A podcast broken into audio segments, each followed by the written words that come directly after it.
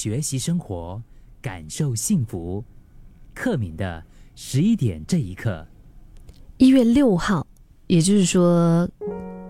跨年到现在已经将近过了一个星期了，对吧？在二零二三年的这一个星期里面，嗯，你怎么过的？在第一天里，你又为自己定下了什么样的人生目标呢？可能是工作上想要顺利的升职加薪，对吗？又或者是你打算要换跑道了？因为最近我认识的人，就是离开自己原来的这个工作的岗位的也不少啊。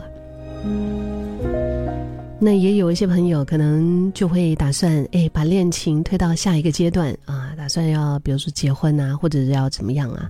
又或者是得好好放下，嗯，然后找回自己。看更多的书啊，吸收知识，可以变得更专业，或者是更有这个想法啊。把下班后的兴趣发扬光大，变成是赚钱的副业，开始拍视频、剪袋子，然后做网红，也或者是调整作息、调整饮食，开始运动，要达成自己很理想的一个健康的状态。不管到底这个目标，你的这个愿望啊，是远还是近，只要弄清楚你真正想去的地方，然后为自己定下目标，我觉得这个应该是很重要的一步吧，也可以说是第一步。就没有目标，它比较像是在旅行的时候，我们没有一个地图的指引。当然，我们可以移动，我们还是可以移动，这个旅程它依然会很有趣哈。但是就比较容易在中途迷失啊，嗯，那如果你没有目的地的话，那你可能就很难达到目的地。如果说好的开始是成功的一半，那么剩下的另一半就要看你自己的执行力了。如果你一月一号那一天已经开始有了一些愿望啊，过了一个礼拜之后，到今天，今天是星期五了，你执行了什么呢？我想，就是人生是一场漫长的旅途啊，在这场旅途当中，可以帮助我们更顺利走到我们想要去的地方的方法，绝对应该不只是单单的那种傻傻的低下头，然后一鼓作气往前走的一种猛冲吧。呃，虽然也有很少数的人还是可以靠着运气一飞冲天，然后就登顶了，但是。最容易真的是稳稳的达成目标的方法，就是把目标拆开，拆成一个个小的里程碑。嗯，然后呢，你在做一些具体的计划之后，在耐心和自律中步步向前。我昨天还看到我的一个老朋友。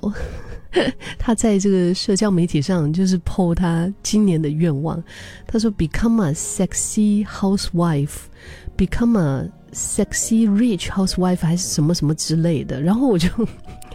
我就觉得很可爱啊。当然，这种都是我们心里面的一些愿望哈。可是，就是他的他的那个具体的是什么？因为这个这个目标，它是一个很宏观的，它就是一个比较抽象的，嗯，就比如说你希望达成理想的身材，那怎么样才算是理想呢？嗯，又要多快达成呢？一个比较好的目标管理，可能要类似这样子哈，在三个月以内，嗯，我用健康的方式我减重，然后每个月我减一公斤，我的体脂肪降百分之一点五，就是这样子一个。明确的一个目标管理之后，你有了这个明确的你的你想要的，然后接下来你就可以计划计划自己在比如说在饮食的控制上啊，在运动周期啊，甚至是考虑到呃请教练，嗯，就怎么样的更具体的一些实施方法，然后最后才是你每天坚持不懈的一个行动的实践。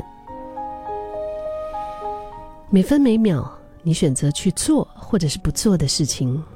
都在让你更接近，或者是更远离你的目标。我那天在跟我的儿子在吃饭啊，吃完饭之后呢，我们又去吃甜品，去吃了那个可可颂，还有喝了一杯很赞的咖啡。然后当时就是我自己拿着那个可颂，我自己在吃，他就看着我，他只是单喝他的那个黑咖啡，然后我就说你不吃吗？他他说不吃，我说很好吃哎，他讲呀我很想吃，可是我不想，我现在吃了之后，我等一下又后悔，因为我要去健身，因为他就是他是一个运动控，他就很爱做运动。然后我当时就是挺佩服他的这种自律跟 这种抗拒诱惑的一个，因为他很清楚自己想要的是什么，他很清楚的知道，OK，我做这件事我要付出什么样的代价，所以我就选择做，还是我不做。因为一般这样，我们就会觉得啊，想那么多次再讲啦，你吃多一个可颂，你又不会怎么样，对不对？但每一次我们在做的时候，就是每一次。多了一个之后，它就会让我们离我们想要的那个目标就更远一些了。所以，我自己今天我在选择做或者不做的事，它是让我离我的目标更近呢，还是更远了呢？所谓的好事多磨啊，有一些事情也是需要我们耐心的等待。我第一天开始练瑜伽的时候，觉得自己整身都好像是木头，好硬哦。对，就是 很羡慕那种可以，比如说下腰下得下去，劈腿劈得开，然后那个